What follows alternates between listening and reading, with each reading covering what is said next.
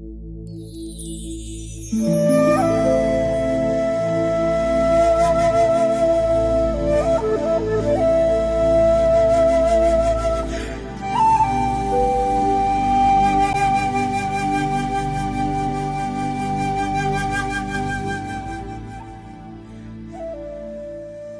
盛三伏暑气熏，坐闲两燕试吟文。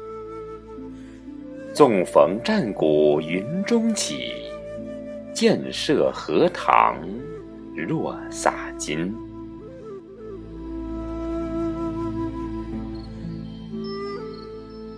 亲爱的朋友们，我是少华。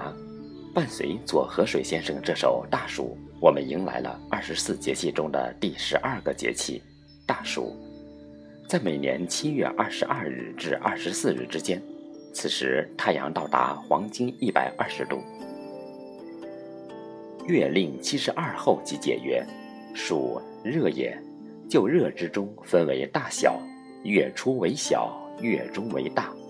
今则热气尤大也。”斗指丙为大暑，此时天气甚烈于小暑，故名曰大暑。大暑节气正值三伏天里的中伏前后，是一年中最热的时期，气温最高，农作物生长最快。同时，很多地区的旱涝、风灾等各种气象灾害也是最为频繁。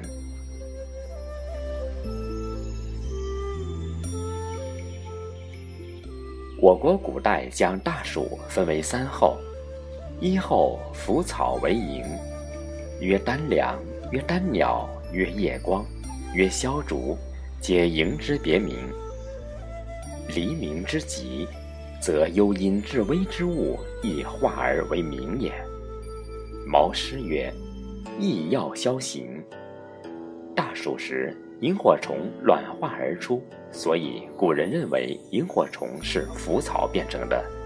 轻罗小扇扑流萤，萤火虫在静夜里袅袅穿梭之时，凉爽的秋天已经不远了。二后土润入暑，入湿也，土之气润，故蒸郁而为湿。暑俗称龌龊，热时也。天气开始变得闷热，土地也很潮湿。三后大雨时行，前后湿暑之气蒸郁，今后则大雨时行，以退暑也。时常有大的雷雨会出现，这大雨使暑湿减弱，天气开始向立秋过渡。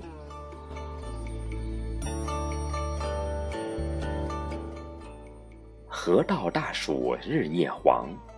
对中国种植双季稻的地区来说，适时收割早稻，不仅可减少后期风雨带来的危害，确保丰产丰收，而且可使双晚适时栽插，争取足够的生长期。大暑时节，棉花花龄期叶面积达一生中的最大值，是需水的最高峰期。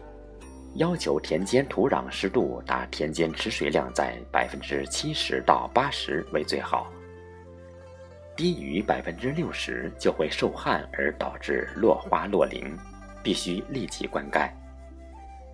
大豆开花结荚也正是需水临界期，对缺水的反应十分敏感。农谚说：“大豆开花，沟里摸虾。”出现旱象，应及时灌溉。酷暑盛夏，水分蒸发特别快，尤其是长江中下游地区正值伏旱期，旺盛生长的作物对水分的要求更为迫切。真是小暑雨如银，大暑雨如金。黄淮平原的夏玉米一般以拔节孕穗，即将抽雄，是产量形成最关键的时期，要严防卡脖旱的危害。我国民间在大暑时节有众多的习俗，例如大暑送大暑船的活动，在浙江台州沿海已有几百年的历史，其意义是把武圣送出海，送蜀保民平安，以此祝福人们五谷丰登，生活安康。在福建莆田，人们在大暑时节有吃荔枝、羊肉和米槽的习俗，叫做过大暑。而山东南部地区有在大暑到来这一天喝暑羊，也就是喝羊肉汤的习俗。羊肉在伏天吃，营养程度最高。三伏天人体内积热，此时喝羊汤，同时把辣椒油、醋、蒜喝进肚里，必然全身大汗淋漓。这汗可带走五脏积热，同时排出体内毒素，极有益健康。广东很多地方在大暑时节有吃仙草的习俗。仙草又名凉粉草、仙人草，是重要的药食两用植物资源。由于其神奇的消暑功效，被誉为仙草。民谚说：“六月大暑吃仙草，活如神仙不会老。”大暑期间，我国台湾有吃凤梨的习俗。民间百姓认为这个时节的凤梨最好吃，加上凤梨的闽南语发音和“旺来”相同，所以也被用来作为祈求平安吉祥、生意兴隆的象征。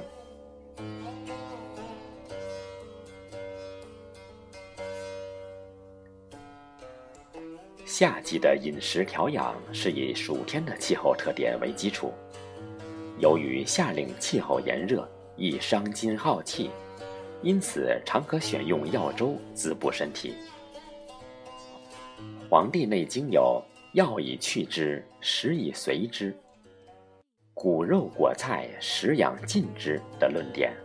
著名医家李时珍推崇药粥养生。他说：“每日起十粥一大碗，空腹虚，骨气变作。”所补不细，又极柔腻，与肠胃相得，最为饮食之妙也。医药六书赞曰：粳米粥为滋生化育坤丹，糯米粥为温养胃气妙品。可见粥养对人之重要。夏季养生，水也是人体内不可缺少的物质。由于天气炎热。人体的水分蒸发消耗过快，需要及时补充水分。平时喝开水最好，也可以饮用绿豆水、菊花茶等消暑药茶。出汗较多的，饮用糖盐水、茶水等，适当补充盐分和矿物质，以维持身体内的电解质平衡，避免脱水。盛夏阳热下降，阴运熏蒸。水气上腾，湿气充斥，故在此季节感受湿邪者较多。在中医学中，湿为阴邪，其性趋下，重浊黏滞易阻遏气机，损伤阳气。食疗药膳以清热解暑为宜。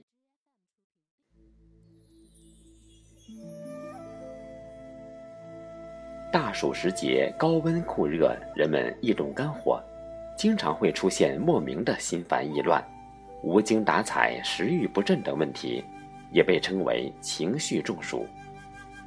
情绪中暑对夏日养生和身心健康危害很大，特别是老年体弱者，由于情绪障碍时会造成心肌缺血、心律失常和血压升高，甚至还会引发猝死。提醒有心脑血管疾病的人一定要避免生气、着急等极端情绪，尽量做到心静自然凉。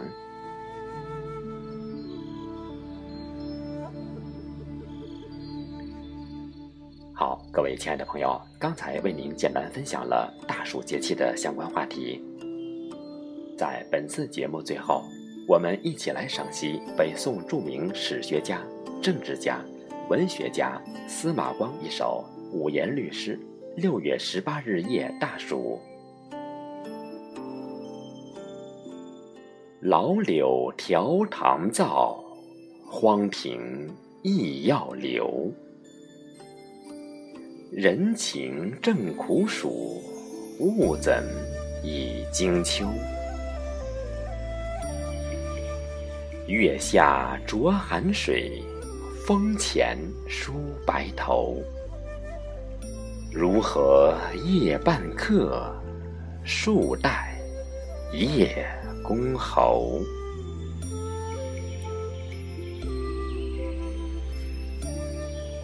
司马光这首诗颇有愁绪，听着夏虫的鸣叫，看着萤火虫在荒芜的庭院里飞舞，明明正是苦夏，却一下子到了秋凉的时节。